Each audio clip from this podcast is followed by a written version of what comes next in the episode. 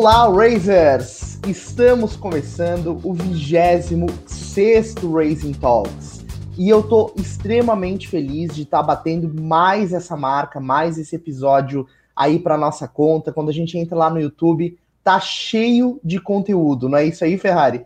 É isso aí, gente. Tudo bem? Estamos muito animados, apesar de a gente estar tá num processo de lockdown, né, de fechados, mas é uma tremenda oportunidade para fazer é, papo com uma turma bem bacana, com gente com ideias e com experiências bem bacanas para passar para a gente, para o nosso público. E a gente está trazendo uma seleção de nomes, né, Ferrari, que está impressionante, assim. É, é, acho que, na verdade, a gente está aproveitando essa oportunidade exatamente para conversar ainda mais do que a gente já conversava antes, né? Sim, exatamente. Eu estou muito feliz com o pessoal que a gente está trazendo. E não é diferente hoje, porque hoje a gente está recebendo é, uma grande, grande, grande fera do empreendedorismo, das startups. É, ele é formado em administração de empresas pela Unisul Business School, é, também tem a formação em negócios pelo Instituto Universitário de Lisboa, acumula mais de 10 anos de interação e apoio ao empreendedorismo catarinense, é, fundou o programa de aceleração conhecidíssimo Darwin Startups, é uma das cabeças por trás do programa Sinapse da Inovação, uma iniciativa do, do, do Estado para motivar o empreendedorismo. É, participou da criação também da Ventures, que é um venture capital aqui de Florianópolis, e trouxe, vejam só, um escritório da Endeavor, uma organização muito conhecida de empreendedorismo também, aqui para Santa Catarina. Ou seja, é o cara que está motivando e movimenta e contribui para movimentar o cenário de empreendedorismo aqui na região. Marcos Miller, obrigado pela tua presença aqui nesse papo. Boa, pessoal. Prazerzão. Jimmy exagerou um pouco aí na introdução, mas tudo certo, Jimmy. era o que estava escrito no currículo, a gente não pode esconder. Era para deixar a câmera dele aparecendo, para deixar ele constrangido, pô. É, exatamente, exatamente. É, mas obrigado, gente, pelo papo. É um prazer poder estar contribuindo e colaborando aí com os conteúdos que vocês têm feito. Tenho acompanhado alguns dos papos já. E sempre muito bom trocar, é, dividir, especialmente em tempos aí de que exigem da gente muita união, muita colaboração, muita cooperação. Então, super é, agradecido aí de estar podendo bater esse papo com vocês. A gente também está muito feliz, Marcos, e a gente sabe o quanto você contribui para o ecossistema e quer compartilhar isso na conversa de hoje. E eu quero começar é, é, pegando um, um, ponto que é bem interessante, que é o seguinte: é, como que aconteceu a tua aproximação com o empreendedorismo, porque você atua nessa área há bastante tempo, uhum. e principalmente com startups, como é que foi esse, esse link aí?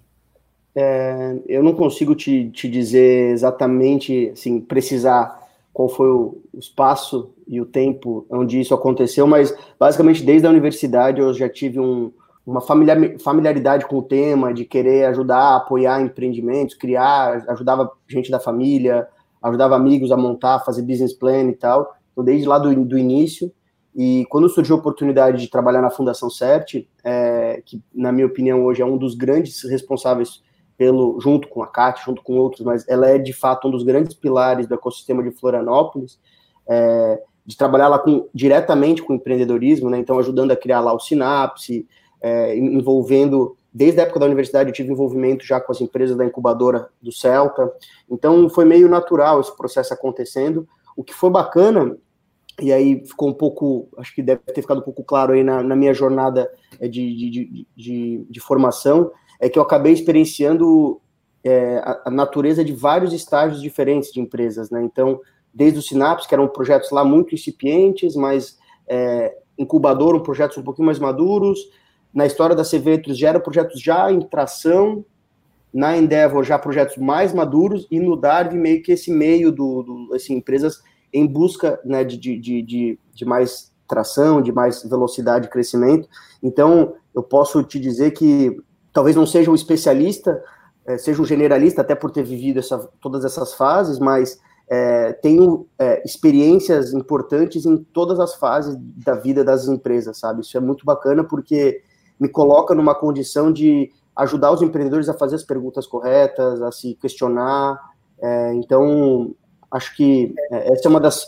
É, não foi nada idealizado, pensado por mim, foi acontecendo, como muitas das coisas nas nossas vidas, nas nossas carreiras, mas é, aconteceu e, cara, eu tô super, super feliz, assim. É, tem uma frase para mim que ela de alguma forma ela ela tangibiliza tudo que eu gosto de fazer é, profissionalmente, que é sucesso, é, fazer algo que te dê sustentabilidade, né, financeira no caso, então alguma coisa que te dê sustentabilidade financeira, que seja divertido, traga divertimento e que tenha um senso de contribuição para o mundo. Então, em todas as coisas que eu fiz, todas as iniciativas que eu me envolvi, tinham essas três coisas, né? Então, se é algo que me dava sustentabilidade, claro, não, não a gente não pode ser é, a gente precisa se sustentar, ter família, claro. criar nossas ambições, nossas convicções.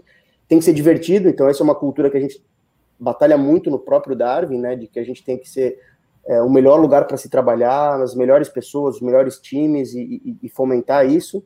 E o terceiro é, tem que deixar uma pegada melhor para o mundo, né? Tem que ajudar a construir um mundo melhor.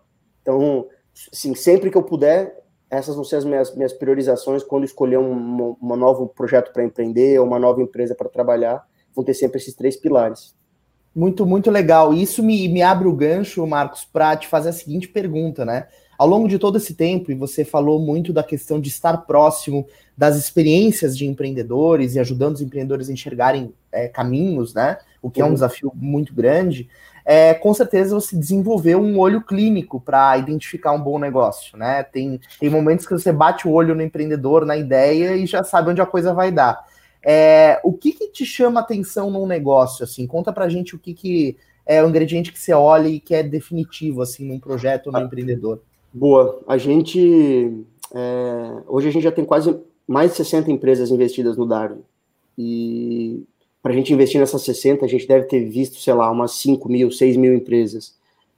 Então, eu, eu, o que eu posso te dizer é que a, a maioria das verdades absolutas que a gente tinha é, para processo de seleção e que eu vinha amadurecendo conforme eu vinha, é, minha carreira vinha se desenvolvendo em outras instituições, muitas dessas verdades foram, é, eu diria, refutadas. Então, muitas, muita gente fala, por exemplo, de ah, a gente não investe em empreendedor solo, a gente não investe em times que se conhecem há pouco tempo, a gente não conhece, a gente não investe em, em, em empreendedores que não conhecem a indústria onde estão indo trabalhar. Tudo isso eram, eram pilares que eu tinha comigo construído e falei, cara, isso aqui eu não vou quebrar, isso aqui são minhas regras, é, assim, meus mantras para investir no empreendedor. E nenhuma dessas três sobrevive até hoje. A gente já investiu, hoje a gente tem um caso bem bastante emblemático, que é um bicampeão de jiu-jitsu que, que so, sozinho montou uma empresa de um sistema jurídico, por exemplo, que não é a área dele. É, é uma empresa hoje que está crescendo dois dígitos por, é, por mês há dois anos já, então é uma empresa que está super bem. E o cara, além, como eu falei, o cara, além de ser empreendedor solitário, é um cara que não tinha, é, não, não, é, não era advogado para empreender na área e montou um software que está bombando, que está crescendo. Então, assim, várias, eu estou dando esse exemplo porque, só para responder a pergunta, a gente, é difícil ter uma verdade absoluta de claro. o que, que, de fato é o, o, fator preponderante. Uma das coisas que a gente descobriu, e que isso a gente tem soprado aí aos, aos sete ventos, essa verdade, porque isso de fato é importante, não é nem a capacidade técnica, não é nem a, a, a, o trabalho pesado, o hard work, que vai fazer o cara dar certo tem um elemento que a gente está entendendo, a gente tentou traduzir ele para como se fosse garra, sabe? Vontade, gana de fazer acontecer. Que quando os caras têm isso, não importa se eles são sozinhos, não importa se eles não conhecem a indústria, não importa se eles já têm um produto pronto ou não, é, eles vão dar um jeito de fazer, eles vão achar um caminho. Isso é, é, talvez seja o fator mais importante do nosso processo de seleção, é quando a gente identifica esses caras, quando a gente identifica esse perfil, tudo fica mais fácil, o processo de decisão fica mais fácil, a, apoiar esse empreendedor fica mais fácil. Então, e aí, bom, sabendo disso, que essa era uma das verdades, uma das poucas verdades absolutas, a gente foi atrás de entender quem são esses caras. Que, que, quais são as características que formam um cara com gana, ou com garra, ou com força de vontade, além da, da, da dose.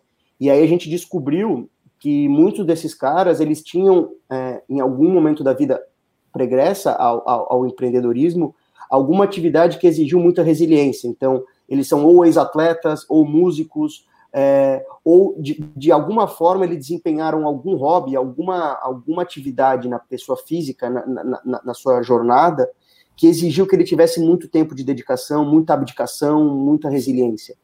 É, então, pessoas, é, e aí falando, não, não, é, um, não é exclusivo, mas pessoas ex-tenistas, ex-atletas é, olímpicos, é, sei lá, é, nadadores, claro. como eu falei, dei o exemplo do cara agora, que é o bicampeão de jiu-jitsu, essa, essa galera que já se teve que ser extremamente disciplinada, extremamente é, comprometida. É, comprometida. Esses caras, eles, assim, de novo, pouco importa se eles têm um produto pronto ou não, entendeu? Se esses uhum. caras estão ali e estão querendo fazer aquilo, eles vão fazer.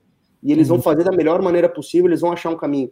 Então, uma das coisas que é mais importante no nosso processo, e aí tu vê que eu não estou falando de funcionalidade, eu não estou falando de ter cliente, eu não estou falando de ter é, necessariamente. De, de, propósito, na verdade, né? De. É. É, exato, é uma coisa mais, é, é uma, é uma característica mais, é, mais humana do processo, né? Então a gente tem até a nossa, a gente brinca que é, o Darwin, é, especialmente pelo estágio que a gente investe, a gente não tem como a gente ser data-driven, ou não tem como a gente olhar o, o dado como fator preponderante para nossa decisão. Claro que a gente olha, mas no final das contas a gente é totalmente human-driven, completamente. Uhum. Então, teve projetos que a gente investiu que tinham cap table completamente comprometido, que tinham sócios brigando, que tinham, cara, que era um, um cenário assim é, calamitoso, que provavelmente nenhum venture capital faria aquele cheque. Só que a gente olhou no olho do empreendedor e a gente acreditou que aquilo era um, era, era, um, era um projeto que valeria a pena acreditar, porque aquilo era um sonho grande que o cara tinha.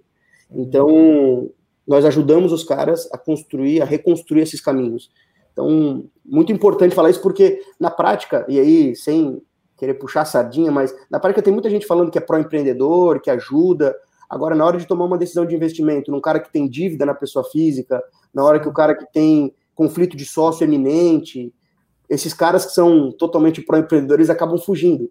No ah. nosso caso, cara, se a gente acredita nos caras, a gente vai em cima, a gente vai pegar esse cara e vai ajudar ele a resolver isso. Porque se a gente não resolver, ninguém mais vai resolver, pouca gente tem chance de, de ajudar. E, e aí, oportunidade pode ser perdida, né? Exatamente, cara. É uma puta oportunidade perdida para todo mundo, para o mercado, para todo mundo. Então, essa é uma, uma questão bastante importante para a gente. Tem um ponto bem importante que é uma opinião que eu e o Ferrari compartilhamos, uhum. é, que existe dentre os desafios de uma startup, né? Eu já empreendi em alguns projetos, uhum. o Ferrari também, como empreendedor e como investidor, tem uma larga experiência nisso. E um desafio grande que a gente enxerga nas startups é a, é a comunicação, né?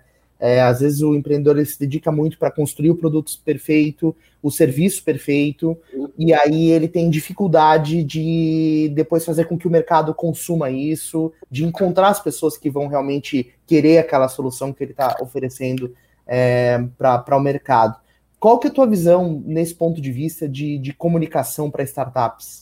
Então, é, para responder, eu vou voltar um pouquinho a como é que se cria empresa no Brasil é, maioria dos projetos é, de startup que a gente olha são projetos que, que, que, as pessoas acabaram empreendendo por afinidade e não por complementariedade. Então, muito comum tu ver dois engenheiros, é, dois administradores, sei lá, dois médicos, dois dentistas empreendendo, e que no final das contas é super legal porque provavelmente vai ser uma base sólida para aquele projeto, pessoas que já se conhecem, que já têm uma sinergia, mas quando a gente fala do, de complementariedade de, dos desafios que estão à frente, muito provavelmente esse time vai precisar de mais gente, vai precisar de mais pessoas com outras experiências, com outro perfil.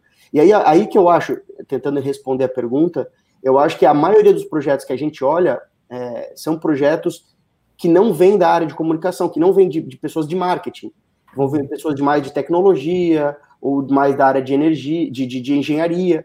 E aí esses caras, eles são apaixonados por fazer, por criar coisas, né, por criar novas features, por criar novos produtos, por melhorar o produto, por otimizar determinada peça. É, e no final das contas, esses caras eles não têm experiência de comercialização. A gente fala, e eu, eu falo porque eu tive experiência, bastante experiência com as empresas da incubadora do Celta, e eu posso falar, cara, são talentos inacreditáveis passaram por lá, tecnicamente falando, caras de muita competência técnica. E o grande fator, sempre, o grande fator é, cara, como é que nós vamos botar isso no mercado? Como é que vocês vão ajudar o pessoal a conhecer isso? Como é que vocês vão falar com os seus clientes, né? Então, é, eu, eu, eu, trago que o problema de comunicação, ele nasce na hora que a gente monta os projetos. Existem Sim. poucos sócios quando, no momento da fundação que são caras que vão puxar isso. E é engraçado falar isso porque acontece também de dois publicitário, de duas pessoas do marketing montar a empresa, e muito provavelmente vai faltar produto para esses caras. Né? Vai ter muita venda, vai ter muito, muito discurso e convencimento no momento da venda, mas muito provavelmente vão ser soluções ainda que vão precisar de, um, de, um, de uma tecnologia mais robuscada, é, mais, mais sofisticada por trás. Então, para tentar responder assim, sim, é um baita de um desafio. É, é um, se a gente for, fosse elencar, talvez das principais, os principais fatores de apoio que nós no Dave oferecemos para as startups, está relacionado com é, conhecer melhor o, o, teu, o teu perfil cliente, construir uma jornada para atingir esse cliente, construir as hipóteses de outros potenciais segmentos, de outros poten potenciais clientes. Então, está muito ligado com esse go-to-market, está muito ligado com esse é, forçar com que o empreendedor saia do prédio para conversar com os clientes, inclusive saia disposto a ouvir o que ele às vezes acha que quer ouvir e não vai ouvir, né? Então, claro. é, eu, eu, eu acho que voltando à origem da pergunta, eu acho que sim, a gente é, falta essa experiência, falta essa expertise. Muito comum a gente ver quando tem essa expertise, empresas vendendo sonhos que ainda não estão edificados. Então, aquele é, fake it till you make it, né? O cara, tá, o cara é tão bom em venda que está vendendo e conforme o mercado está se direcionando, ele está fazendo o produto. Então, tem, uhum. tem esse, esse perfil também, né? É muito sim. comum nos próprios Estados Unidos esse tipo de perfil. O cara vai montando a solução conforme o mercado vai dizendo, ó, oh, mais por aqui, mais por ali. Uhum. É, então, cara, sim, minha opinião, é um grande, é uma grande é deficiência. É, e... é, uma, é uma visão de fake to make it, fake to é, make it, né, que eles falam. É, é, fake it until you make it. tipo, Exato. É, mas é, é, um troço curioso, porque é um ponto que a gente fica discutindo bastante também, que a parte da, da construção de uma de um público e fabricar uma audiência, o objetivo é entregar valor através da comunicação e não através do, do produto final, né? Eu acho uhum. engraçado você desperdiçar essa oportunidade para desenvolver uma estratégia de comunicação onde a pessoa fica envolvida, apesar de não ter ainda um negócio que por trás que, que faça o produto remunerar, ser remunerado, né? Você não tem um processo de monetarização ainda eh, rodando, né?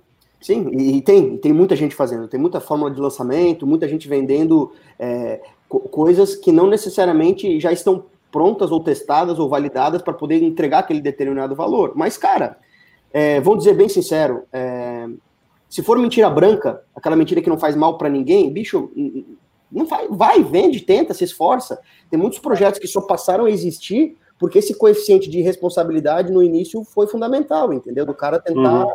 O ponto que eu estava chamando. Eu, eu lembro, eu lembro do projeto, eu lembro do. Eu sou, assim, é, amigo do, do pessoal da RD lá bem do início. A gente sabe, cara, quanto que a solução da RD no início era planilha, cara, era Excel. E aí os caras faziam, porque eles tinham convicção de que no futuro, conforme a demanda fosse, fosse é, tendo mais maturidade para consumir o produto, eles teriam que melhorar o produto e o produto foi amadurecendo junto. Agora, se o cara fica esperando, tem a frase do, do Reid Hoffman, né? Se você não ficou constrangido com a primeira versão do produto que você botou no mercado, provavelmente tu lançou tarde demais. Então é, é isso também, né? Essa é uma das coisas que joga a favor das startups, que a, que a galera tem que usar a favor. Não tem problema o produto tá feio, ele tá mais ou menos precisando de um campo, sabe, daquele reajuste fino. O problema é não lançar, o problema é não botar produto no mercado. Mas é que tem um outro ponto que a gente está chamando a atenção, é que, pelo caso, por exemplo, da Resultados Digitais, é que eles começaram a comunicação através de um blog, onde tivesse uma entrega de valor, um processo de comunicação. Ele, na realidade, estava desenvolvendo uma audiência através daquela comunicação, Sim. e o pessoal, o pessoal percebia valor já na comunicação. Então, estava acontecendo uma entrega. Essa entrega não necessariamente é o produto final que ela estava desenvolvendo. Sim, Esse é o elemento que a gente está chamando a atenção. Ele criou autoridade né, sobre o tema. A gente tem uma empresa no, no portfólio... É é a, a, a MeTime, por exemplo, que é uma ferramenta de inside sales, que hoje talvez seja uma das grandes referências de inside sales, conteúdos, os reports, as análises que eles fazem de inside sales. Somente os reports que eles lançam já geram valor pra caramba pro mercado. Agora, o cara, se o cara quiser ainda gerar mais valor, ele vai usar a ferramenta, mas no final das contas, é, só essa audiência, só essa, essa, essa, os podcasts, os conteúdos já são, já geram valor, né? É uma entrega de valor. Na verdade, a gente está programando para ver se faz uma entrevista com eles lá, com o Diego quando vejo, né?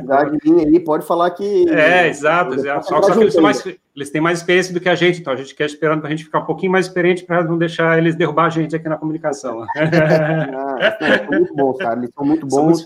Ali, ali é um dos times é, mais complementares que a gente já investiu, porque tinha claramente um cara é, de produto, um cara de marketing e um cara de vendas.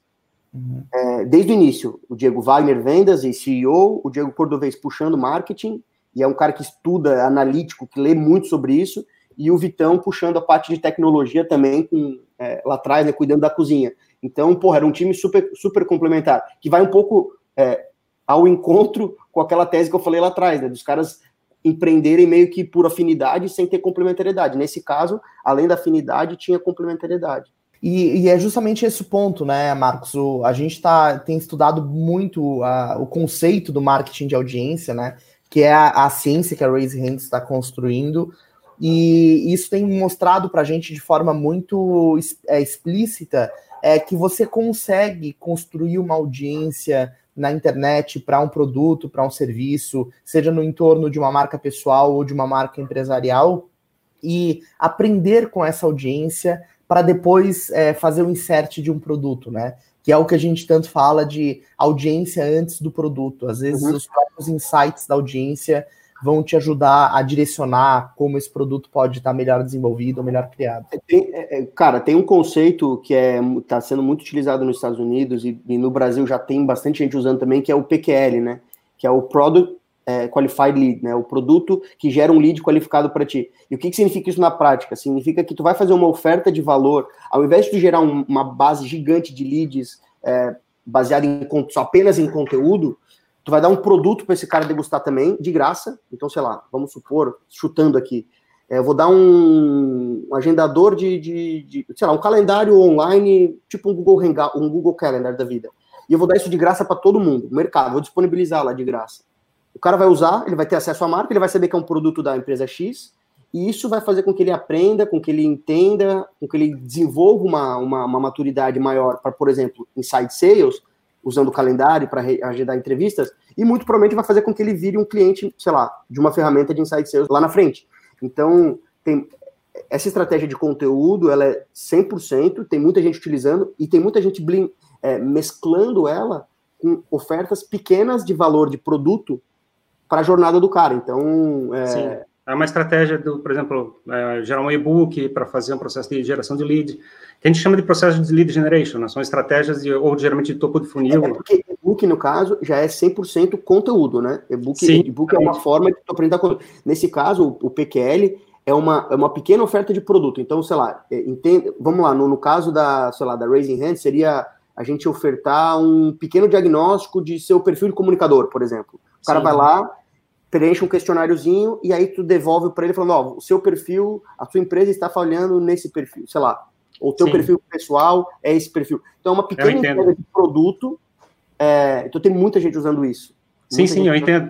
O ponto que a gente está levantando é que, na verdade, existem dois produtos sendo entregues para uma empresa. É uma estratégia de comunicação, que é através do braço de mídia, e uma estratégia de produto, que é o braço de produto. São sim. dois negócios, são dois MVPs para ser desenvolvidos, então, você fazendo uma audiência, você pode fazer um processo de comunicação com aquele público, trabalhar aquele público, e uma parte daquele público pode ser uma tua base de, de venda de, de negócios em cima do teu produto. Sim. Então, assim, o que a gente está falando é que, na realidade, não é só uma estratégia de, de geração de topo de funil, e sim uma estratégia de fabricar uma entrega de valor é, gratuita para fazer uma defesa de público, para aquele público esteja envolvido com você, para você ter uma a possibilidade de gerar valor através dos produtos que você vai desenvolver, que não necessariamente é um ou outro, ou coisa parecida. Na verdade, os produtos podem ser desenvolvidos ao longo do tempo.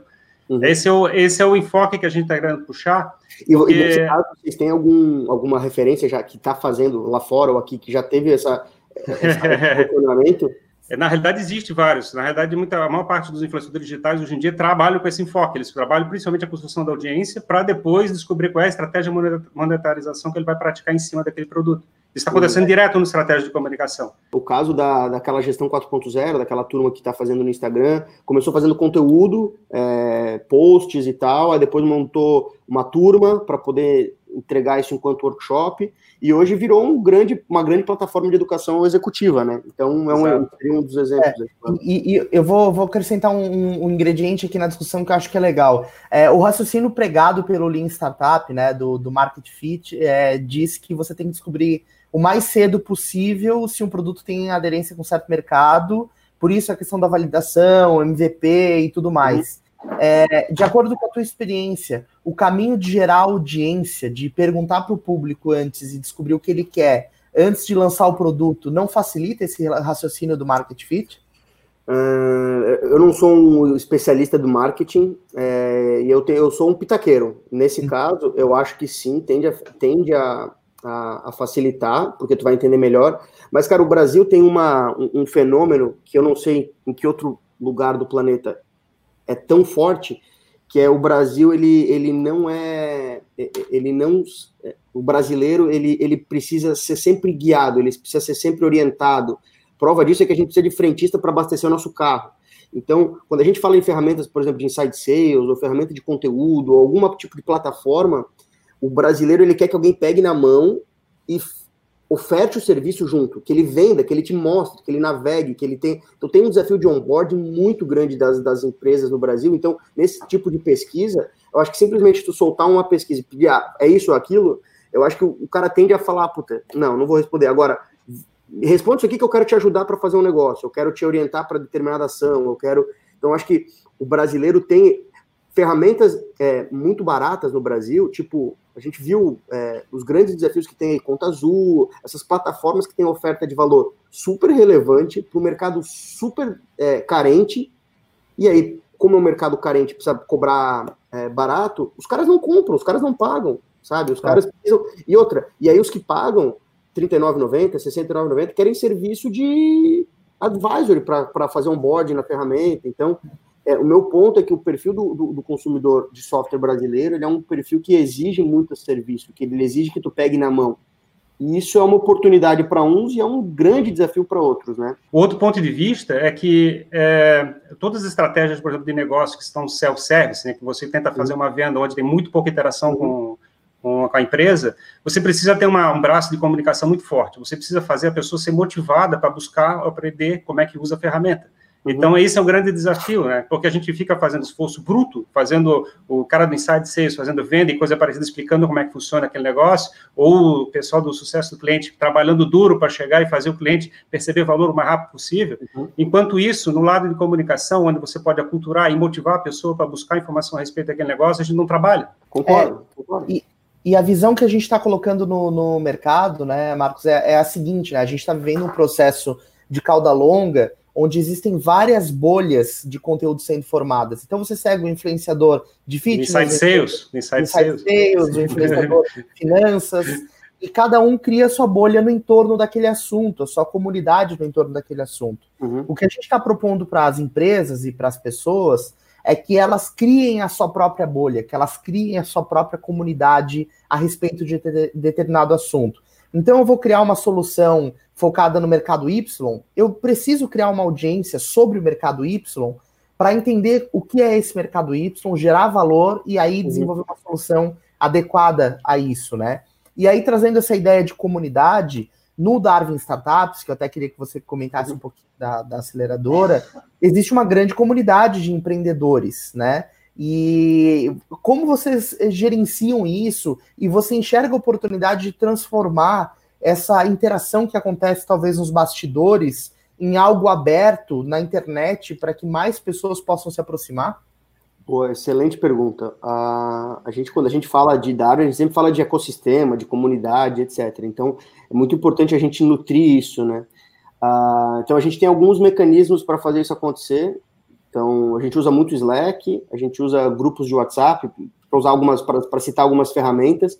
A gente tem um evento anual que chama Darwin Conference, que é quando a gente junta todos os founders é, do, do portfólio para um momento de de imersão, de conteúdo é, e também de, de, de descontração. Uh, a gente está criando, a gente acabou de fazer uma spin-off do, do, do Darwin, de uma empresa de educação, que vai dar uma roupagem para todo esse conteúdo, toda essa, a, toda essa rede que a gente tem, transformar isso em algo que seja é, consumível para empreendedores e transformar isso num, em, em produtos. Então, a gente tem hoje é, seleção natural, Galápagos, uma série de, de, produtos nossos. Expedição são produtos que a gente, a gente pegou a experiência do que a gente teve de vivência com os nossos empreendedores e traduziu isso para algo que fosse consumível para nova geração de empreendedores. Então, tem lá, para o cara que sai do Startup Weekend, a gente já tem um conteúdo, para o cara que já está com o produto validado, tem um conteúdo, para o cara que já está um pouco mais lá na frente, tem outro conteúdo. E isso é conteúdo nosso, das empresas que a gente investiu e coisas, claro, do mercado também. Então, a gente se enxerga, e eu não estou fazendo isso necessariamente é, por entender que isso é uma linha de produto, de negócio, de ganhar dinheiro. Claro que a gente pretende sim ser sustentável nesse produto, mas é porque a gente entende que o mercado brasileiro, especialmente o, o lado B do Brasil, o lado fora das capitais, tem muito pouco acesso a esse tipo de conteúdo.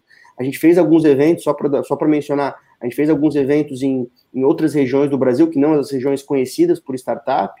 Então, a gente fez evento, cara, no Acre, Manaus, a gente fez evento, sei lá, várias regiões do Brasil, e, cara, essa galera é, assim, é carente para conteúdo, é carente desse, desse tipo de, de, coisa. E aí, falando sobre, sobre a estratégia de comunicação, é claro que quando a gente leva um produto de capacitação, a gente prepara o cara, a gente orienta o cara, a gente mostra a nossa autoridade em ajudar empreendedores na jornada. É, naturalmente, se esse cara for para um caminho de buscar investidor, o Darwin já virou o investidor provável que ele vai buscar, né? Então, é, assim, trazendo um pouco do que vocês estão trazendo de estratégia, é, na prática, é um pouco do que a gente está tentando também criar. É, é, é, é, é, a natureza de que eu vou orientar, eu vou capacitar, e se um dia esse cara precisar da minha ajuda, ele sabe que ele pode contar comigo, né? É, claro. o, que a gente, o que a gente só talvez força um pouquinho mais a barra na, na, no caso da visão é que esse produto que você está produzindo, por exemplo, dentro da própria Darwin, para chegar e ser consumido, é, ele tem que ser uma coisa de valor para o cliente, no caso, o cliente é o cara que quer ser educado. E, então, e isso faça uma defesa de audiência, quer dizer, você faça as pessoas ficar, entrarem na tua plataforma de conteúdos e fiquem lá continuamente consumindo aquele conteúdo para que teu brand cresça, que ele passe indicação, que faça boca a boca, como uhum. se fosse um produto que você está vendendo. É, você faz essa estratégia de, de desenvolver um produto de mídia da mesma forma que você faz o produto final. Uhum. Isso.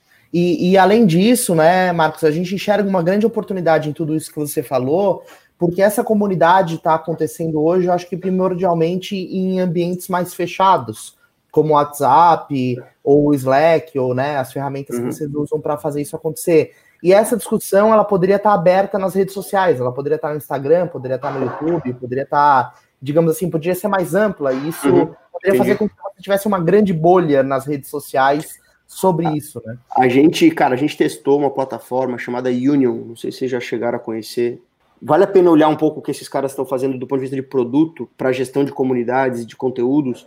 É, a gente tentou implementar, só que ele ficava muito confuso. Era uma plataforma que era aberta, ou seja, a, a, a comunidade de empresas aceleradas pela Techstars, pela, sei lá, uhum. aceleradora da, do, do, Canadá, qualquer. Ele, ele entrava na mesma plataforma, o mural de eventos, ele era um mural compartilhado para todas as aceleradas, por exemplo, de todas os, as, as empresas aceleradoras.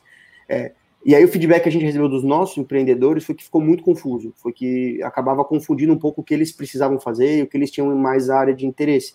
Então, assim, é, eu acho, seria, assim, tentando endereçar o ponto, eu acho que seria sensacional poder abrir essas discussões, claro que eu acho que tem coisas que são mais privadas, né, então os desafios, alguma coisa mais operacional, estratégica da empresa, ele não vai querer abrir num, num blog ou num, numa plataforma. Ou no Instagram.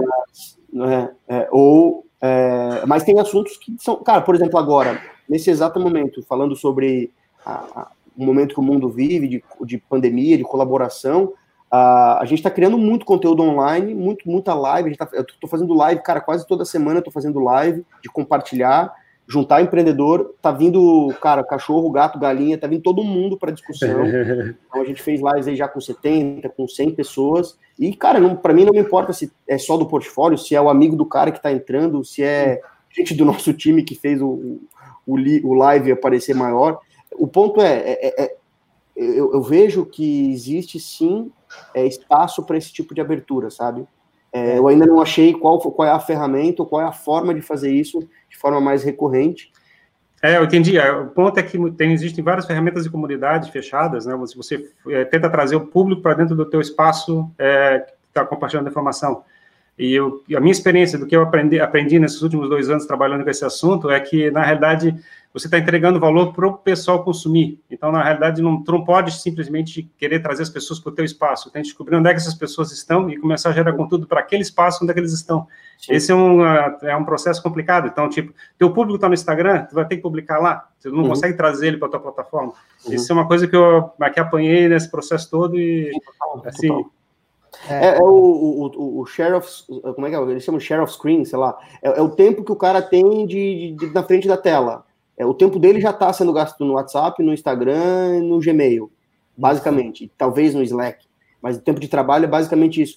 É, e aí, como é que tu vai ocupar esse tempo? Né? Tu vai ter que Exato. entrar em uma dessas plataformas. Como é que tu entra naquela plataforma que ele está consumindo aquele conteúdo, entrega valor que seja nativo àquela plataforma. O Instagram é foto, então tem que gerar conteúdo de foto naquele negócio para o pessoal ficar envolvido. Uhum. É, e além disso, né, Marcos, a gente sempre disse que a, audiência ela tem que ser muito maior do que a quantidade de pessoas que realmente vão se envolver ou vão gerar negócios. Então, quando você leva isso para uma plataforma onde já existe o público, rede social aberta, a gente está falando de Instagram, Facebook, LinkedIn, e isso passa a ser uma discussão muito mais ampla, uma porcentagem dessa bolha construída vai ser efetiva na geração de oportunidade de negócio. Então, é, também tem esse lado, né? Você ir aonde o público está para poder trazer mais gente para o teu lado. Total.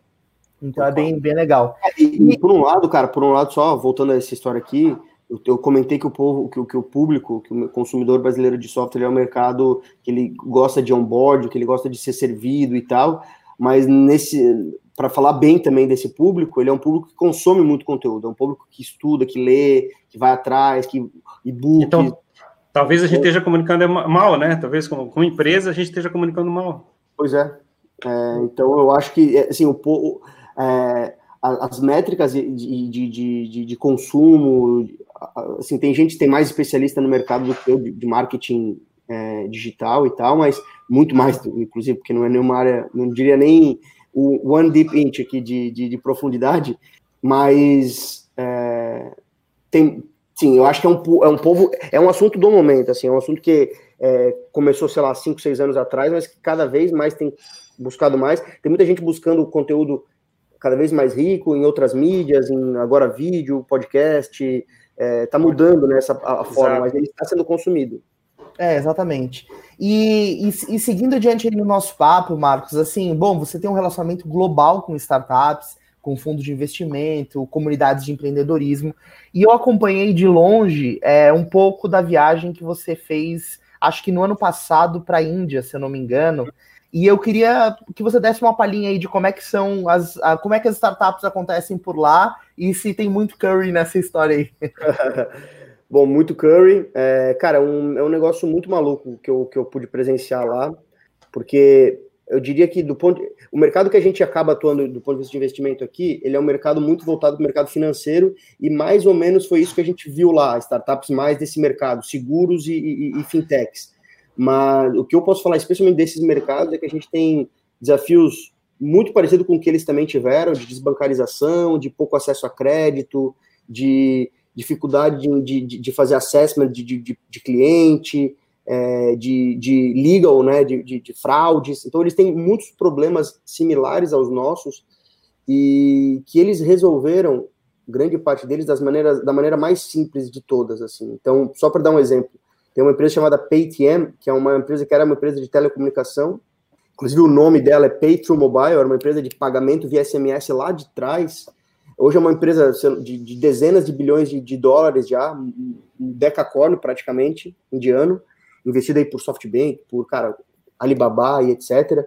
E esses caras, basicamente, o que, que eles fizeram? Eles entenderam que, se eu não me engano, 80% dos varejos da Índia ainda é, dos pequenos varejos da Índia ainda eram desbancarizados. Era um cara que não tinha acesso nenhum a meios de pagamentos eletrônicos.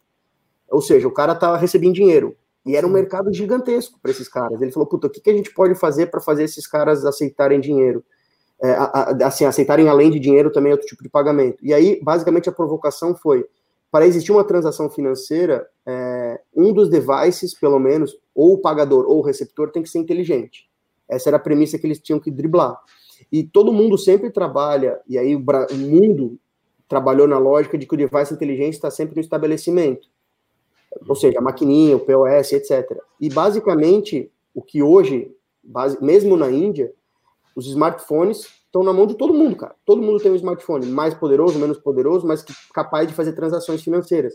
Então a provocação que eles fizeram foi, cara, o, o smart, é, o, o smart device já está na mão da população o, o, o plástico, ou a, a, parte burra da transação pode estar no varejo. E aí o que, que eles fizeram? Eles criaram um QR Code para ambulante.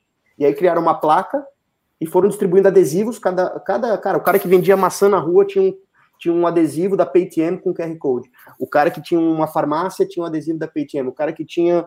Todo mundo tinha um adesivo da Paytm com um QR Code específico. Quando o Banco Central da Índia, e eles são muito. O, o, o, mercado indiano ele acaba sendo bastante. É, eu diria, o Banco Central indiano é, acaba sendo bastante influente no meio de, de, de bancos e das fintechs. Quando surgiu esse negócio, o, o Banco Central da Índia falou: puta, legal, por que a gente não transforma esses, esses QR Codes em, em tipo um CNPJ para aqueles estabelecimentos que são hoje é, inacessíveis, que a gente não consegue ter conhecimento, que a gente não consegue transacionar? Cara, meio que virou um grande projeto para o governo indiano, que aquele, aquela iniciativa acabou meio que é, digitalizando aqueles estabelecimentos, o número de. Cara, se eu não me engano, já eram. É, eu posso estar errado, no, mas eu acho que foram cerca de 50 milhões de estabelecimentos homologados pela, pela Paytm nos últimos dois anos. E, e, aí, como é que esse cara funciona? Cara, simplesmente tu chega numa. vai comprar maçã, passa o QR Code, diz quantas maçãs, o cara recebe um SMS no celular dele que não precisa. O, o, o verdureiro lá, ele não precisa nem ter um, um, smartphone, ele recebe por SMS a confirmação de que o pagamento foi recebido. Então, uhum. quanto tempo a gente fala de QR Code no Brasil? Cara, há muito tempo, muito tempo. Agora que a gente está começando a ver umas coisas legais em QR Code. Os caras resolveram grande parte do problema de digitalização do mercado, de, de acesso a crédito, de pagamento, tudo com, é, com QR Code, que é uma solução que está disponível já, sei lá, há 15 anos para gente, né? Final, final das contas, pelo jeito, o governo, o Banco Central vai botar o Pix para rodar em novembro, né? Vai fazer é, basicamente é, esse trabalho. Vai isso vai mudar bastante coisa, cara. O Banco Central do Brasil está dando uns passos bem importantes aí para dar mais acesso. Só para ter uma noção, a, uma coisa legal também da Índia, é, foi montado um, um consórcio de, de, de bancos é, indianos, bancos estatais indianos, bancos privados indianos e outros bancos também é, globais, para montar um consórcio para criar uma infraestrutura básica para lançamento e, e, e, é, é, tipo o Pix para fazer pagamentos instantâneos, para fazer é, é, autenticação de, de, pagamentos. E aí, o, o que, que é, por que, que isso, por que, que isso é bacana? Hoje, se uma fintech surge na, na Índia, querendo falar, cara, eu quero virar um banco digital, ela vai, ela vai usar essa plataforma, esse consórcio de bancos para prover o serviço dele. É, ou seja, o, o, Bank of China, o Bank of India, vai usar a mesma estrutura que a Nubank India vai usar desde o dia zero.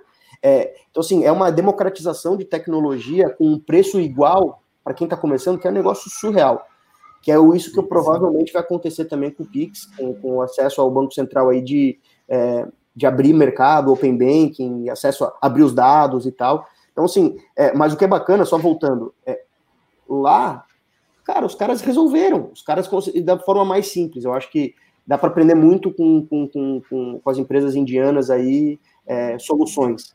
É, então, cara, foi, foi surreal. A gente está entrando lá no, no equivalente a Faria Lima, é, da Índia, lá, sei lá, em Nova Delhi, ou mesmo em, em, em, em Mumbai, e do lado vaca, é, e, e, cara, não é exagero, sabe? Aquele tuk-tuk buzinando, uhum. é um negócio surreal, a desigualdade, assim, a, a diferença. Eu, eu até voltei, foi um convite do, da própria é, embaixada brasileira lá, eu até eu conversei com o embaixador, eu falei, cara, é, olhando eu como empreendedor, eu jamais conseguiria ser um empreendedor bem sucedido na Índia, lidando com essa com essa diferença, com essa. É, na verdade, até uma indiferença do rico e do pobre, de que é, eu não conseguia acordar todo dia, tomar um banho num baita de um chuveiro e saber que tinha gente que está tomando banho no rio, tá gente que não tem o que comer. Que... Por mais que no Brasil a gente sabe que existe esse tipo de desigualdade também, mas eu não estou convivendo todo dia, então é, o fato do cara estar tá todo dia passando de carro, vendo, cara, é um negócio que deve machucar demais, demais. Então, muito e, em grandes centros isso acontece aqui no, no Brasil também um pouco, né, Marcos? Assim, você pega. A gente é, é muito privilegiado aqui em Floripa, né? É, e no, no, sul do Brasil, mas você pega, por exemplo, São Paulo, coisa do tipo, você acaba tendo um pouco mais de contato com essa realidade. Agora, eu imagino que, obviamente, na Índia. Cara, é muito, é muito foda, é muito foda. Tipo assim, tu vai para Paulista, tu vai na Faria Lima, claro que vai ter um ou outro, mas não é, sabe, é sujeira na rua, é um negócio muito, cara, é, quando surgiu essa história da pandemia, eu falei, cara, a Índia tá fodida. e no final contos lá, cara, é totalmente é, falta de, de, de, de, de sabe, de, de, de, asseio, assim, as pessoas não, não, Enfim, mas enfim, um pouco do, do outro lado. Mas tinha bastante curry também, cara. Muito curry. Isso aí. Massa. E você falou de um ponto bem importante aí, que é o, são os decacórnios, né? É, é, lá na Índia e tal. E, e é, todo mundo quer ser um unicórnio, né? É, todo mundo quer, quer transformar o seu negócio num grande negócio. E eu queria que você explicasse para a audiência rapidamente aí o, o que é exatamente unicórnio, assim, em duas ou três palavras, e como é importante manter o foco, os pés no chão, do ponto de vista do empreendedor, nessa jornada de construção de negócio, né? Saber que, que a coisa não é bem assim. Permita-me ser um pouco polêmico, então, com relação a esse assunto, porque, é, bom, Unicórnio é uma empresa que, num curto é, período de tempo, atingiu um, uma, um valor de mercado acima de 2 bilhões de dólares. Esse é um conceito criado por um venture capital americano, é, uma empresa de venture capital americana chamada Cowboy Ventures. Então, uma, uma, uma, uma das sócias da Cowboy Ventures criou essa, esse conceito, basicamente inspirado em alguns casos de empresas que ninguém conhecia ninguém sabia o que, que era, e do dia para a noite essas empresas apareceram sendo grande sucesso, grandes empresas no mercado. O conceito de unicórnio é esse, e o conceito de decacórnio é o cara que conseguiu fazer um unicórnio que vale 10 vezes o que um é, é, que vale 10 vezes esse valor. Bom, por que, que eu vou ser polêmico? O, o, mundo, e aí eu falo especialmente os países mais parecidos com o Brasil, os países é, subdesenvolvidos ou em desenvolvimento, eles não estão prontos para ter unicórnios. E aí eu falo minha opinião, por quê? É para tu construir um unicórnio, isso estatística americana, para cada unicórnio criado, é, ou cada unicórnio existente, existem mais de mil projetos que tentaram virar unicórnio, que, tem, que entraram na estatística. É, no mercado como o americano, que é super familiar com, com, com, a falha, que é super lida super bem com caras que falham, com caras que não dão certo, que tem muito acesso ao capital, que tem é, é, um, é, um, é um problema, já é um problema relevante, mas é um problema pequeno, eu diria, é, é não tão grande. Agora, em economias em desenvolvimento, tu, primeiro que a estatística aqui vai ser pior, ou seja, para tu ter um unicórnio, tu deveria ter muito mais do que nos Estados Unidos, porque lá o mercado é muito mais maduro. E o que tu deixa de destruição, o rastro de destruição para tu construir um unicórnio, ele é muito difícil culturalmente de a gente lidar. Então, os empregos que tu teve que criar e descriar, os, os, os poucos recursos de venture capital que tinha, que tu captou e que tu teve que, sei lá, que teu projeto não deu certo. Então, a minha visão, economias em desenvolvimento, economias que ainda estão amadurecendo em venture capital, não deveriam olhar criação de empresas gigantescas como um alvo. E eu falo porque, estatisticamente falando, é muito difícil acontecer e vai deixar muita destruição. Então, o que que... É, não sei se, se, vocês entenderam o porquê que deixa destruição. Porque, cara, vai deixar muito empreendedor. É, é, muito, muita gente vai ter que falhar para que um cara dê certo, entendeu? E aí, quando eu falo os empreendedores de unicórnios no Vale, eles são caras que já estão no terceiro, a maioria, no terceiro, quarto empreendimento. Segundo, entendeu? Ou, ou o cara já participou de coisas que deram muito certo antes. A realidade no uhum. Brasil é que quase todo empreendedor, eu falo isso até pegando o nosso exemplo do Darwin, é, quase todo empreendedor do Darwin que a gente investe, ele é um first timer, é um cara que está empreendendo pela primeira vez. Como é que eu vou exigir de um cara que está exigindo, que está trabalhando pela primeira vez, que ele crie, que ele acerte e que ele crie um business de um, um bilhão, de, dois bilhões de, de, de, de dólares? Cara, é muito, é injusto com o cara, porque esse cara, muitas vezes, sei lá, ele teve uma, uma, uma, uma, uma vida dura, ele nunca teve, ele não teve um, nem sequer um sucesso ainda, não teve ainda um, um bom emprego, uma estabilidade, então, esse cara, se ele tiver 50 milhões de reais, se a empresa dele valer 50 milhões de reais, ele já está no lucro. Se a uhum. empresa dele valer 60, 70, cara, isso aí já é extraordinariamente bom para o cara. Claro. E é bom também para quem investiu, para quem entrou. Então, o meu ponto é, é, a gente deveria pensar muito mais em fazer centauros, em fazer uhum. outros seres míticos, do que unicórnio. Quem quer ganhar na loteria, não fica é. tentando ganhar sozinho, né? Tenta ganhar com um grupo de gente, né, cara? Exato, cara. Então, assim, é uma tese, falando de ecossistema, que é uma tese que eu acredito demais, é muito mais saudável a gente ter bons sucessos do que extraordinário sucesso nesse momento. Porque bom Sim. sucesso significa mais gente dando certo, mais empreendedores tendo sucesso, passando pela curva, captando dinheiro, deixando o investidor rico, sabe? Todo mundo, todo o ciclo se beneficia de bons sucessos. Agora, extraordinários sucessos, a conta vai chegar muito violenta para alguns. Então, o meu ponto, falando sobre o core, por isso que eu acabo sendo um pouco polêmico nesse assunto, é, é a gente não precisa fazer um, é, e aí é, uma, é um pouco da matemática americana de que ah, tudo bem, um cara vai pagar por nove fracassos do meu portfólio. Eu vou investir em um cara, vou investir em dez, nove vão dar errado, um vai dar muito certo. Cara, isso é ridículo falar. É, é, é, muito ruim usar isso como estatística. Na nossa vida pessoal, a gente não toparia fazer isso. Por que, que no investimento a gente vai fazer? É, a gente não topa perder nove vezes para ganhar uma, tu entende? E aí, por que, que em Venture Capital isso é uma realidade? E aí eu falo porque a maioria dos VCs fala isso de boca cheia, né? Beleza, um cara paga por. Porra, e os nove, as nove famílias que estavam dependendo dessa porra, cara? Entendeu? Uhum. Então, a nossa, a nossa visão, e aí também pensando em, em, amadurecimento de mercado, não significa que o Darwin daqui a 6, 5, 10 anos vai tá, não vai estar tá querendo fazer unicórnio. Claro que eu quero, mas eu não acho que é o momento para fazer isso agora. Então. É uma consciência social também da, da evolução conjunta da, do ecossistema, né? Exato. Então, é o que a gente isso. quer agora, cara, a cada 10, eu quero, eu quero fazer sete sucessos. Entendeu? Tá. Eu quero fazer sete caras botarem dinheiro no bolso e falar, puta, cara, o Darwin me ajudou, mudou minha vida, e agora eu sou um empreendedor de sucesso, eu consegui cumprir minha jornada, entendeu? É, esse é o meu papel hoje. Eu me enxergo muito bem nesse papel, de fazer. É, e aí, o, veja o que eu falei: sete empreendedores ter sucesso. O que é sucesso para cada um deles, para mim, é, é, deles, entendeu? Não, é, não, não cabe a mim dizer, ah, eu só vou ganhar dinheiro se tu vender por um bilhão. Cara, se tu vender uhum. por 15 milhões e isso te fizer feliz, tá, vamos, vamos embora, cara, vamos pro próximo, entendeu? Claro. Então, a nossa postura acaba sendo muito nesse caso, voltando lá o que eu falei lá no início, completamente human driven. Eu sei que ninguém, ninguém que empreende racionalmente empreende só uma vez, cara. Ainda uhum. mais se o cara deu certo. Ele vai querer se desafiar de novo, ele vai querer montar um outro negócio. E aí, se, se ele teve uma experiência boa comigo, com o Darwin, ele vai, ele vai de alguma forma querer que a gente se envolva de novo. Então, é, é natural que a gente crie essa, essa entropia, né? É, é entropia, não sei se entropia é uma boa palavra, mas essa, esse clima, essa energia positiva. É, essa vibe de. Essa, é, exato. E, e, no final das contas, e quando a gente fala de investimento, é, mais do que grana, mais do que term sheet, mais do que valuation, é quem que está do outro lado, né?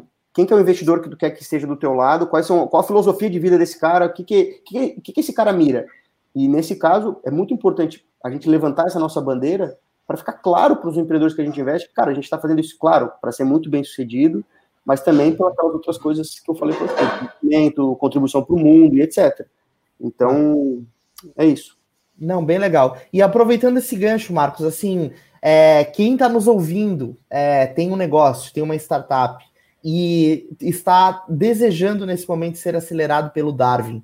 Qual que é o caminho? Quero deixar claro aqui que eu já fui um dos candidatos, eu já participei Boa, Boa Jimmy. É, você ainda não foi selecionado, Jimmy. Ainda não, mas vamos lá, vamos lá. É, gente, é, acho que entrar nas nossas, na, na, nas nossas redes sociais tem bastante conteúdo, bastante coisa é, importante.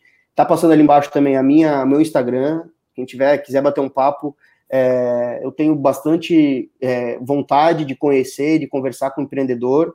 É, claro que cabendo na agenda, né? A gente tem que encaixar na agenda, mas como a gente está todo mundo home office hoje em dia, é, a gente tem mais, mais facilidade. É, e aí é entender, é ver o um momento, especialmente para o Darwin, é, falando de coisas mais pragmáticas de, de, de, investimento, porque eu falei lá atrás de perfil empreendedor, do quais são os nossos critérios, mas o, o projeto ideal para a gente investir é um projeto que já tenha é, pelo menos um cliente. Tá? Então, assim, o cara que já tem pelo menos um cliente, ele tem chance grande de a gente acelerar. E eu falo isso porque é, a nossa máquina é uma máquina muito, é, muito forte de, beleza, peguei um caso de uso, ah, você está vendendo isso para a empresa X. Eu vou usar esse caso para te fazer vender para a empresa Y, para a empresa Z, para a empresa é, etc. É, se não tem caso de uso, a nossa, o nosso fator de apoio, especialmente com os mercados corporativos, os mercados grandes, ela fica, fica limitada.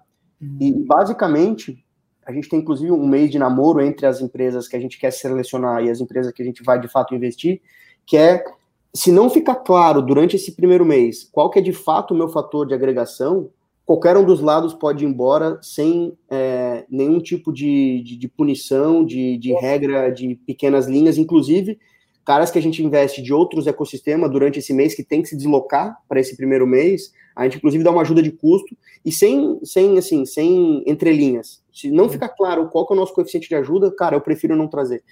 Porque eu não posso ter um NPS 7 eu tenho que ter um NPS 9, 10 com esses caras. O cara tem que sair falando assim, cara, foi do caralho passar pelo programa, porque é esse cara que vai inspirar a próxima galera a entrar. Então, ah. se, eu, se, se, tem cheiro de ser um 7, cara, eu vou falar, bicho, pega a grana uhum. com o anjo, pega a grana com outro cara, que talvez seja o melhor que tu precise pegar nesse momento. Pro Dive a gente não vai conseguir te mudar de fase. Eu não vou conseguir mudar o teu pino de A para B mais uhum. rápido entendeu? E, e, uma coisa importante só sobre o conceito de aceleração, o conceito de aceleração, ele muitas vezes ele é um conceito fechado, né? Todo mundo olha, 100 é mil, 200 mil, 300 mil por tantos por cento de equity, é isso, empresas nesse estágio. Eu, e aí falo isso porque a gente está fazendo uma regra bastante diferente, para mim aceleração é o empreendedor está no ponto A, ele precisa chegar no ponto B, e ele precisa chegar no ponto B de forma mais rápida. O ponto A pode ser qualquer coisa, e o ponto B pode ser qualquer coisa se passar por nós, se ter acesso à nossa estratégia, aos nossos produtos, às nossas mentorias, aos nossos parceiros, fizer com que ele saia do A para o B mais rápido, eu vou querer que esse cara entre. E aí, quando, quando eu falo A e B, que não pouco importa, cara, teve cara que o que a gente ajudou foi ajudar a encontrar sócio. Uhum. Teve cara que o que a gente ajudou foi ajudar a captar uma nova grana. Olha, olha que contrassenso. Eu entrei lá para ajudar o cara a captar um cheque grande. Uhum. Mas para isso fez, fez total diferença para o cara. Então, o valor está sendo gerado, né, acima de tudo. A aceleração também, para mim, ela está muito, muito ligada a eu estou no A, eu preciso ir para o B, seja isso que significa, significar o que for, e passar por lá vai me ajudar. Então, cara, por exemplo, teve fundo, teve empresa que a gente ajudou a captar 30 milhões de reais para operar. Cara, qual é a aceleradora que se compromete em fazer isso? Poucas. Teve empresa ano passado, teve uma empresa que entrou na nossa aceleradora, a gente botou 500 mil reais, era uma empresa que tinha faturado 10 milhões no último ano. Cara, qual é a aceleradora que investe em projetos que já faturam 10 milhões? Então, assim, eu, mas no caso, nesses casos específicos, tinha um fator de agregação importante que fez o cara querer e que fez uhum. o cara se convencer de que a gente poderia ser importante.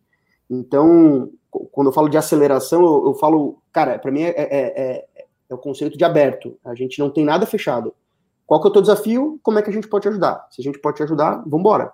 E em breve tá para abrir outro processo de aceleração aí, já tem data para A gente tá com uma turma rodando, então, uhum. entrando em seleção, é, a gente vai fazer agora dia 8 e 9 a seleção remota. A ideia é que a gente invista já na, agora no mês de, de, de, maio, e a gente abre de novo em julho, uma nova turma em julho. Em junho ou julho, provavelmente agora por conta desses calendários meio malucos, provavelmente fique para julho, mas a ideia é que mais tardar, primeira semana de julho, a gente abra uma nova turma. Então, são duas turmas esse ano.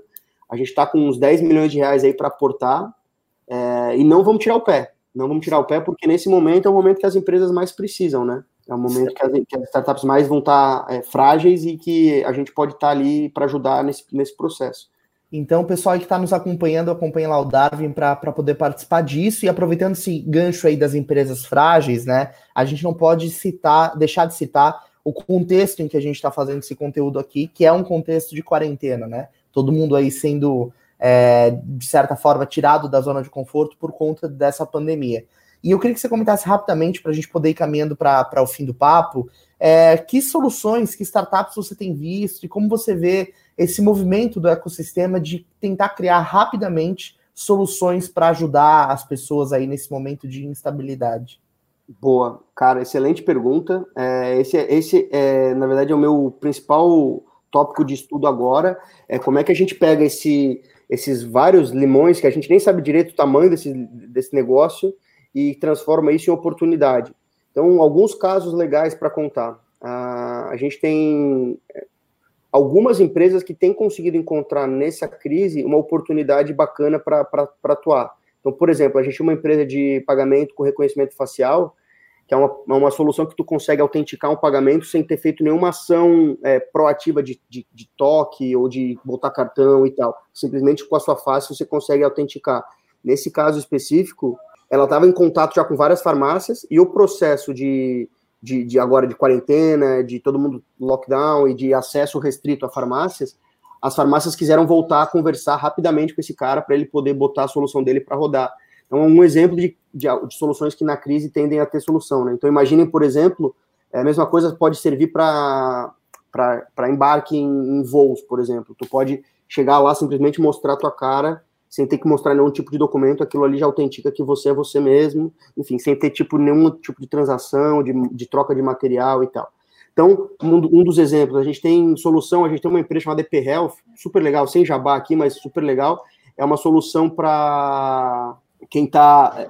Tem os agentes comunitários da saúde, que são as pessoas que ficam remotamente visitando várias, é, várias comunidades aí no Brasil. E esses caras, eles, eles deram para. Lá faz três, quatro anos que a, que a Health deu uma solução na mão desses caras para eles poderem fazer toda essa jornada deles digital. Esses caras agora estão com um layer de Covid, então eles já estão ajudando a fazer diagnósticos ou pré-diagnósticos de, de, de, de, corona na ponta, porque, cara, é um exército de brasileiro que tem, é, desses, desses agentes comunitários de saúde, que tem acesso a essa solução. Então, também estão ajudando lá com pré-diagnósticos e tal. Então, tem gente que está usando isso para ou ampliar sua oferta de valor, ou ajudar o Brasil, ou mesmo, cara, surfar a onda, né? Uhum. Uh, e, e, basicamente, quando a gente fala de, de, de problemas que vão vir é, com relação a isso, cara, tá todo mundo muito preocupado, cortando é, custos, é, reduzindo time, reduzindo contratações. Tem muita gente do nosso portfólio tomando churn de clientes, né? Então é um momento super delicado. Uh, mas, cara, dá, assim, eu sou um otimista. Então eu imagino que ao final de tudo isso, estive falando sobre isso recente também, ao final de tudo isso, vai ter gente que vai jogar toalha, de fato vai jogar toalha, porque vai ficar é, num processo assim, quase impossível de sobrevivência, de cara, de ter que se financiar com um grande banco e tal. Então vai ter gente que vai jogar toalha, mas aqueles que, aqueles que conseguirem vencer ou, ou chegar ao final da jornada aí dessa crise, não importa, não importa a situação, não importa quão quebrado, fudido, fuzilado, os caras vão estar lá no final. Eu acho que vão ter. Tem três elementos que eu acho que vão que, vão, que lá no final vão, vão fazer, vão valer a pena. Então, que é os times, eu acho que vão estar cada vez mais é, sólidos e, com, e, concisos. Então, os times que conseguiram sobreviver a essas, essas intempéries, eles tendem a estar fortalecidos do ponto de vista de coletividade. Então, aquela, aquele senso de, cara, conseguimos juntos sobreviver a esse processo. Então, coletivamente, acho que eles vão estar bem. É, os empreendedores em si, por grande parte deles ser empreendedores de primeira jornada, especialmente falando do portfólio, mas eu falo muito do que acontece no Brasil, eles vão sair com a casca mais grossa, ou seja, é, tiveram que demitir, tiveram que replanejar, tiveram que se, enfim, encontrar um caminho. E uma coisa que eu acho importante, e aí especialmente quando a gente fala de startup, e, e, puxa um pouco a história lá do início que a gente conversou, muita grande empresa ainda tem receio de comprar a solução do pequeno ou das startups. E, e, eu acho que nesse momento, as empresas e startups que sobreviverem a esse, a esse, esse momento, elas vão, isso vai ser um atestado de, de confiabilidade, de, de, que aquela solução vale a pena investir, vale a pena. É, solidez também, né? Solidez, exato. E, e assim, olhando o macroambiente, a gente sabe que foi durante a recessão que surgiram talvez as principais tecnologias que a gente consome hoje em dia, no nosso dia a dia. Airbnb, Uber, Twitter, um monte de coisa que a gente usa na nossa, na nossa rotina, surgiram quando o cara não tinha muito, muito escapatória, era fazer ou fazer, ele era obrigado a fazer, ele era obrigado a, fazer, a criar coisas. Eu li recentemente um Twitter, um tweet do, no Twitter do Paul Graham, fundador da Y Combinator, que ele fala que é, é em períodos de crise é, onde se tem a maior certeza de sucesso de empreendimentos, porque não é uma, que, é uma questão de, de sobrevivência, é uma questão de o cara é obrigado a dar certo. Uhum. Então, ele fala que em períodos de recessão, períodos de crise, a estatística é muito favorável para startups, porque ela rapidamente consegue ajustar, ver. Agora, fazendo um pouco da. Quando a gente montou o Darwin em 2015, eu não tinha, assim, a menor convicção, a menor certeza de que era, esse era o nome certo. E olhando o que está acontecendo hoje no mercado, cara, não tinha um nome melhor, porque é o Adapt or Die, é a seleção natural todo dia, todo Sim. dia. E não é não é quem tem mais dinheiro, não são as grandes corporações, não, são, não é o mais rápido. Cara, é quem melhor ouvir o que está acontecendo, esses sinais, e transformar isso em solução, transformar isso em, em resolução de problema. Então é, é e... tá acontecendo grande, assim, é aqui, ó. Você está ao contrário? Sim, conseguimos ver.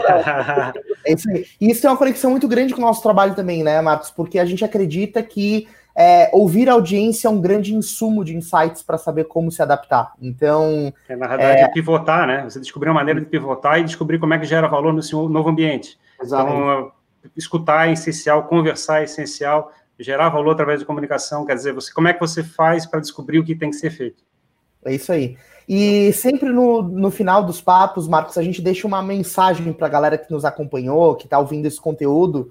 E eu queria que você deixasse aqui uma dica de ouro de onde você está enxergando que o mercado de startups vai, né? Você comentou da questão de é, todo mundo crescer conjuntamente, de não focar no unicórnio. Enfim, qual que você acha que é o caminho das startups e da comunicação para esse mercado aí nos próximos meses e anos? É, existe hoje uma, um movimento muito importante do mercado de é, que era tabu há um tempo atrás e que hoje em dia virou meio que senso comum de que as startups sim têm que ser lucrativas, elas têm que ser empresas saudáveis desde o início. Então, uma das coisas que eu trago como preocupação e como orientação, como dica é, é tenta criar o teu projeto é, da forma mais organizada e da forma mais é, é, financeiramente equilibrada possível. E por que, que eu falo isso? Porque o mercado brasileiro é tão grande que talvez, não, muito provavelmente, não vai ser por, por janela de mercado, de, de, de, não vai ser por falta de velocidade que você vai dar errado, né, que, você vai, que você vai dar certo. Você precisa ser estruturado e ter um crescimento sólido, recorrente. Então, é, às vezes aquele cara que tem uma vontade absurda, não, eu preciso captar uma grana, eu preciso ir para o mercado mais forte, eu preciso ter 100, 200, 500 clientes. Cara, espera. Eu acho que existe uma, uma, uma um mito aí importante é, que precisa ser quebrado de que o cara precisa ser muito rápido. Às vezes não precisa, às vezes a, solidez, o passo a passo é muito mais importante do que aquele crescimento desordenado do início. Então, e eu falo isso porque a gente trabalha com investimento.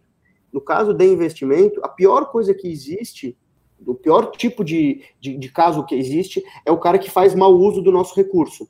E, eu não vou falar que isso é, é, é, pouco, existe bastante, cara. Não vou falar no caso do Dário, mas muito, muito, muito empreendedor capta dinheiro com fundos, ou com anjos, ou com, enfim, com instituições, e, e, e usa esse dinheiro, é, ele nem tem muita certeza do que ele precisa. E aí ele usa esse dinheiro da pior forma possível. E, e uma coisa que a gente acaba falando muito é que cada centavo gasto errado, cada centavo de investidor gasto errado, ele é um centavo de diluição, ele é um centavo que só serviu para diluir o equity, a participação que os sócios tinham no projeto. Então, é, o que eu estou querendo dizer com isso é tentem exercitar a, a, saúde financeira da empresa desde o início. Traz um cliente, valida com esse cliente, tenta antecipar um contrato, tenta pegar esse cliente, tentar com que esse cliente financie o desenvolvimento daquela solução, tenta ser muito responsável nesse início para que você não precise de venture capital desde o início da empresa, para que você não precise de terceiro desde o início porque isso vai fazer com que vocês consigam chegar cada vez mais longe na jornada. Então, demorei na resposta, mas é porque é importante contextualizar, assim. Existe claro. uma, uma, uma, um mito de que o, o, cara que não capta dinheiro, ele não é um cara que vai dar certo, é um cara que não... Que não cara, nada a ver, não tem nada a ver. Dinheiro de venture capital, teve, se não me engano, acho que foi o Elon Musk que falou um tempo atrás, ele falou que dinheiro de venture capital é que nem gasolina de avião. Só cabe em avião. Não adianta uhum. botar gasolina de avião em moto, em carro ou em outro veículo. E, e, e, é uma verdade, cara. Não, dinheiro de venture capital não é para qualquer tipo de projeto, não é para qualquer tipo de empresa. Então, uhum. é, e, e, não tem mal nenhum em tu criar uma empresa lifestyle, criar uma empresa que, que vai te dar a, a, a satisfação de ser empreendedor, que vai te dar a, o sentimento de que tu está gerando uma solução que está melhorando o mercado. Cara, talvez tu precise de 100 clientes e é isso. E, e quem que vai dizer que está errado? essa simetria descabida de tem que ser gigante, tem que ser gigante, tem que captar, tem que captar, tem que ser muito rápido. Cara, isso não é saudável. E isso está acontecendo no mercado. É, o, o, o, o, fator que o, que o SoftBank fez no mercado brasileiro foi um. acabou sendo bom porque fez todo mundo repensar a sua estratégia. Todo mundo falar, puta, é isso mesmo que a gente quer? É um cara que vai crescer, crescer, crescer, sem métrica, sem muita saudável, sem, sem muita é, métrica de saúde da empresa. É isso que a gente quer mesmo? Então, é, minha dica é, cara, tenta ser saudável desde o início. Isso vai ser muito bom para qualquer gente, para qualquer pessoa, para ti, inclusive para os investidores. O Fábio aí, investidor anjo, sabe? Quando ele, quando ele enxerga um projeto que é, cara, mesmo pequeno, o cara já sabe os números, o cara já conhece onde é que é, onde é que é o flip dele, onde é que ele, sabe? Cara, esse cara é um, assim, tem, tem muito mais chance de levantar grana. Não, show, show de bola, Marcos. Pô, acho que essa conversa aqui foi fundamental para para todo mundo que nos acompanha e que quer empreender, que quer começar um negócio, né? A gente fala muito de comunicação e trazer essa visão de estruturação de negócio, de empreendedorismo, de como você é, fazer o bootstrap ali, de você conseguir viabilizar o teu negócio por conta própria, é um negócio muito, muito importante, que complementa a narrativa que a gente está construindo. Então, quero te agradecer, Marcos, por ter compartilhado tanta coisa legal com a gente, né? Ter, ter aberto toda essa visão, e tenho certeza que isso gerou um valor enorme aí para quem está nos assistindo. Boa, eu que agradeço. É, se precisar, gente, estamos aí à disposição. Nosso Instagram, Instagram do Darwin. Os canais aí é, para a gente acompanhar. Oh, coisas legais aí. O podcast Hey Ho, Let's Grow do Darwin. A gente está fazendo agora, nesse período de crise, um material super legal, super relevante, com é, é, conteúdos de guerra mesmo, de como combater, coisas desde saúde mental até também sobre como captar grana e etc. Então, vale a pena. A gente está lançando a partir de é, do dia 6 de abril, sai o primeiro episódio, e aí deve sair a cada semana, deve sair dois episódios, então Hey Ho, Let's super legal. É, tem os nossos, nossos conteúdos do site, nossos blogs, enfim, cara. É... E, e, se você é empreendedor, tem, tem um, aquela convicção de que você tem aquela garra, aquela gana, quer, precisa de ajuda, cara, me manda um WhatsApp, manda um sinal de fumaça que a gente vai atrás. Show de bola. É, bom, obrigado foi novamente, Marcos. Obrigado, Ferrari. Acho que o papo foi, foi super legal. Foi super legal. A gente vai ter que fazer logo uma presencial, né? Isso, lá no nosso estúdio. Estou à disposição. É isso aí. Obrigado a você que está nos acompanhando até agora. Foi um grande prazer fazer esse papo, gerar mais esse conteúdo. 26 Racing Talks, entregue com sucesso, com energia com felicidade de estar produzindo tanto conteúdo. Aguarde os próximos episódios, que não serão poucos. Estamos aí em busca da marca dos 100 episódios. Acompanhe o nosso trabalho pelas redes sociais, Twitter, Facebook, Instagram, LinkedIn, arroba. Você se conecta com a gente e faz parte da nossa comunidade. Torne-se um Razer, seguindo e interagindo com o nosso trabalho. Esse podcast está disponível no Spotify, uh, no Google Podcast, Apple Podcast, em todos os canais. Ou seja, onde você quiser nos consumir, nós estaremos. E até o próximo papo. Valeu! Ô, gente. Valeu.